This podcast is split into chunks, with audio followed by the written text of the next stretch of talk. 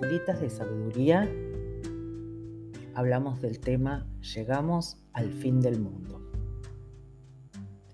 Parece mentira que existe un lugar así tan remoto y a la vez tan acompañado. Un lugar donde las aves vuelan libres, acercándose y alejándose de nosotros, los humanos, que venimos a interrumpir este amanecer perfecto es el camino del peregrino, de aquel que simplemente busca y que lleva inequívocamente a encontrarse con un amigo. Pongo atención en el sonido de las olas. Siento paz. Dice la leyenda del lugar que alguna vez se creyó que el cabo Finisterre, fin de la tierra, era el fin del mundo. Hoy el fin del mundo está un poquito más lejos de aquí y sospecho que cada vez se irá alejando más y más. ¿Será que el fin del mundo es el camino que seguimos en nuestra búsqueda por lo desconocido? No lo sé. Continúo observando y veo a las aves hacer círculos a mi alrededor. Parece como si quisieran escuchar este mensaje que les estoy grabando, estas ideas, estos pensamientos que comparto con ustedes sentada aquí en una piedra a lo alto de un acantilado literalmente al borde del fin del mundo. En este lugar remoto, donde el mar, el viento y las gaviotas se reúnen, se alza esplendoroso y elegante un faro un faro para iluminarnos, un faro para iluminar el camino, para evitar que las gaviotas, los barcos y todo aquel peregrino que se acerca no choquen con las rocas. ¿Será que también las olas reflejan su luz propia? Tantas incógnitas, tantas preguntas y tan pocas respuestas. Me alegro al pensar que no hay respuestas porque si tuviéramos todas las respuestas, no tendríamos qué más buscar. Y gracias a esta búsqueda, estamos encontrando cosas nuevas cada día, como los misterios de la naturaleza, el porqué de estas olas, de esta espuma, de estos colores, esta roca y este punto lejano del fin de la Tierra.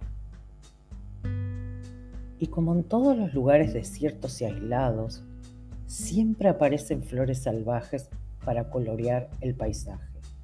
Matices de verdes, rosas, lilas y blancos, grises en las distintas piedras y el color del mar. Todo lo necesario para crear un momento perfecto. Este momento que se transformará en la memoria que quedará para siempre en mí. Sigo mirando con atención y descubro un amarillo intenso de los musgos pegados a la piedra. Esta se ve salpicada por crustáceos blancos.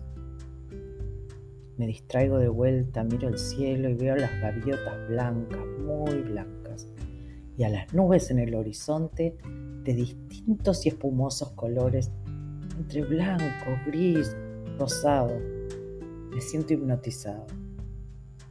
La brisa del mar trae el sabor inconfundible del salitre y esta pureza llena mis pulmones. Aspiro profundo el aroma con intención para retenerlo en mí. Es el aroma de la libertad, esa libertad que esperé conseguir por tantos años y ahora me detengo aquí a disfrutarla.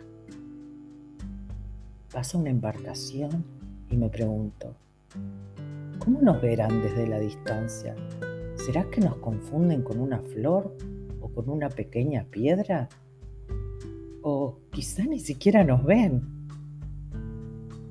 Nunca nos van a conocer. Seguramente no sabrán qué pensamos ni qué sentimos. Nunca se enterarán de lo que fue importante para nosotros.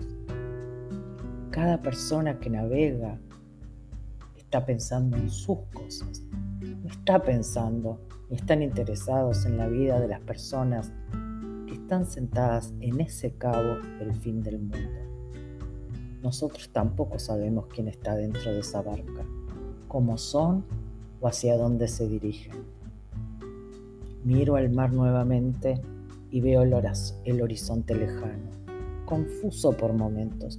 No sé bien dónde empieza la tierra, dónde termina el mar y dónde hay nubes. No sé si es gris o si es turquesa. Dicen que si sigo derecho, derecho, derecho, voy a llegar a Ottawa, donde vive mi hija. Parece mentira, ¿no? Pensar que estamos tan lejos y tan cerca, simplemente al otro lado del Atlántico. Sale un poquito el sol y nos regala nuevas gamas de colores, grises, celestes, blancos. Disfruto este momento de paz, de serenidad y armonía. Siento, estoy, escucho atenta. Parece como si la naturaleza cantara una canción acompañada por una orquesta completa. El mar, el viento, los pájaros y mi corazón que late al ritmo de la tarde. Es el tiempo de partir y como todas las partidas, siento una mezcla de tristeza y alegría. Tristeza de dejar este lugar mágico y alegría de poder iniciar el camino de regreso a casa. Esta nueva casa que es un nuevo camino de peregrinaje. Gracias por acompañarme. Gracias por ser parte de este peregrinaje por el mundo y por este camino que estoy emprendiendo. Muchas gracias. Espero que lo hayan disfrutado y hayan podido sentir aquello que sentí en ese lugar remoto de Finisterre, en Galicia, que realmente hace pensar en el fin de la tierra.